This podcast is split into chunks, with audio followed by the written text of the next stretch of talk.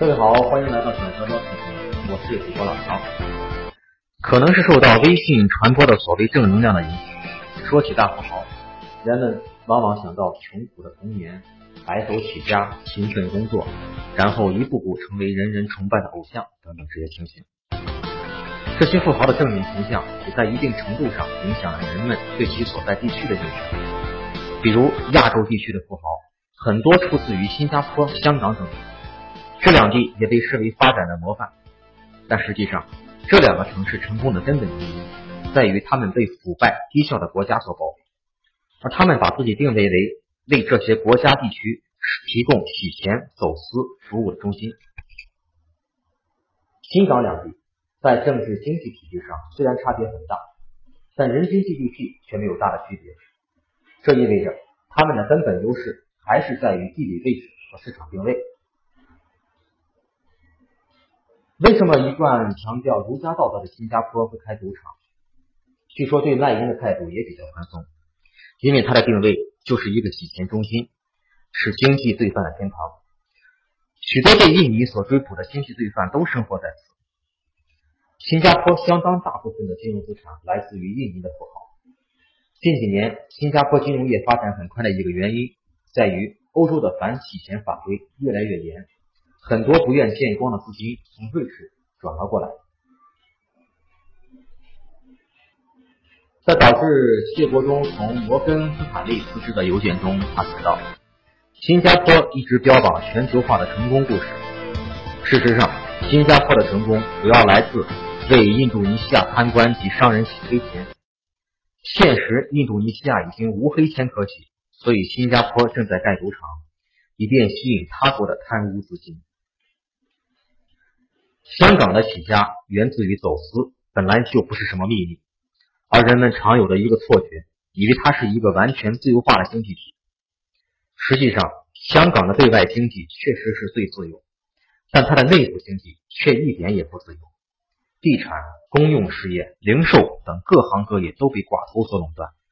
为了阻击零售业的竞争，李嘉诚不让家乐福的运货车进入长江实业拥有的物业地区，打断了水电供应。李嘉诚、李兆基这些富豪们，尽管被大众视为超人、股神，但他们本质上都是寻租者。他们的利润都是来自于与垄断相关的行业，没有一个人建立过一家有全球竞争力的企业。尽管几乎所有的富豪都要建立一个白手起家的形象，但除了个别随苏哈托起家的富豪外，几乎没有一个是真正出身穷人的。要么本来就家庭出身优越，要么是做了优秀家庭的女婿。当然，这些富豪确实是通过自己的努力，使原有家庭的财富上了一个新的台阶。但这种努力主要是体现在利用已有的财富做资本，进行政治寻租。李嘉诚总是说自己小时候如何穷，怎么没机会读书。实际上，在他为富有的舅舅工作之前，他读过几年书，然后娶了表妹。他开始的生意得到了岳父的经济支持。毫无疑问，李嘉诚是一名商业天才，但他的天才在于他的搞关系、做交易的能力。而在自由竞争的环境下，他并没有体现出多少投资管理的能力。如果扣除他在垄断性资产和操纵市场内幕交易中获得的利润后，他在开放市场中的投资效益并不比被动投资的收益高。可是，正是由于他们财富寻租的特征，这些富豪通常尽量保持低调。如果有负面新闻的话，马上毫不留情的打开。当苹果日报要登关于李嘉诚早已去世的夫人的报道时，长江实业马上停止了在该报的所有广告。谢国忠的辞职，就是因为他给同事关于新加坡是洗钱中心的邮件被曝光了。当然，相对而言，新加坡、香港还是比较好的地方。菲律宾警察表示，两千零一年以来有一百一十起政治谋杀事件，而国际人权组织认为有两百至七百起。所以，香港积极推动小股东权益的 David w e b b s 表示。他不会在马尼拉或吉隆坡做类似的尝试。在东南亚，尽管华人掌握了大部分财富，但掌握这些财富的只是只是极少数人，大部分华人仍然过着很普通的生活。而从整体上讲，华人是要比当地人更勤奋，但那主要是因为作为后来的移民，他们只能得到贫瘠的土地，不勤奋节俭就无法生存。正是由于华人的政治地位是最低下的，所以他们被当地的贵族、精英、军人选择为政治威胁最小的商业代理人。实际上，有迹象显示，东南亚富豪们的财富地位和他们的去中国化程度上是成正比的，与当地文化融合越深。地位越高，当然，更准确的讲，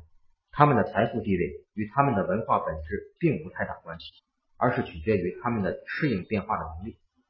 无论是早期的殖民统治者，后来的民族主义者，还是日本占领军，成功的富豪就是要能够根据政治统治的这个变化，不断改变自己的颜色。随着港澳回归以及近年来中国经济的强盛，越来越多的富豪成了爱国人士。河赌王以二战时与日本人做起贸易起家，现在则是知名的爱国人士。一些为了开拓中国市场，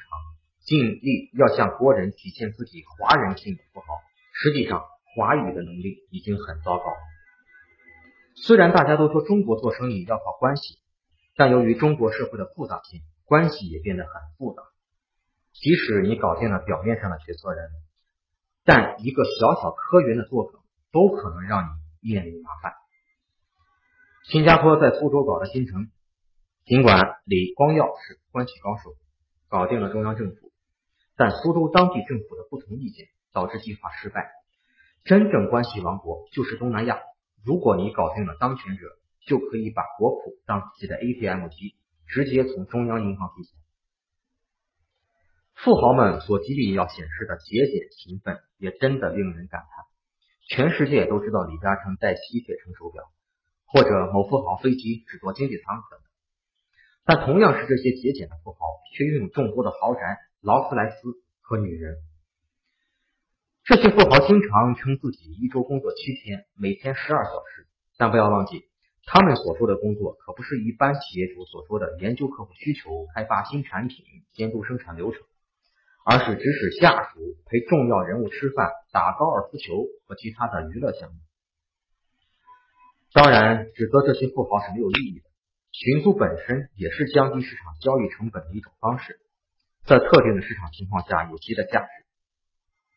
在过去几十年中，东南亚经济也确实有了长足的发展，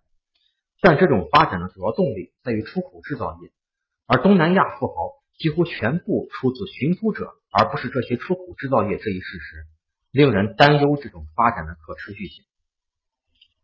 当经济发展到一定程度，寻租者所赖以生存的屏障就会成为制约进一步发展的障碍，而寻租者的利益所在，以及寻租者已具备的强大的经济政治势力，使得打破这种屏障极度困难。更多互动，请关注“拽哥招财”微信公众号 “zzzz 幺八八”。我们下期再见。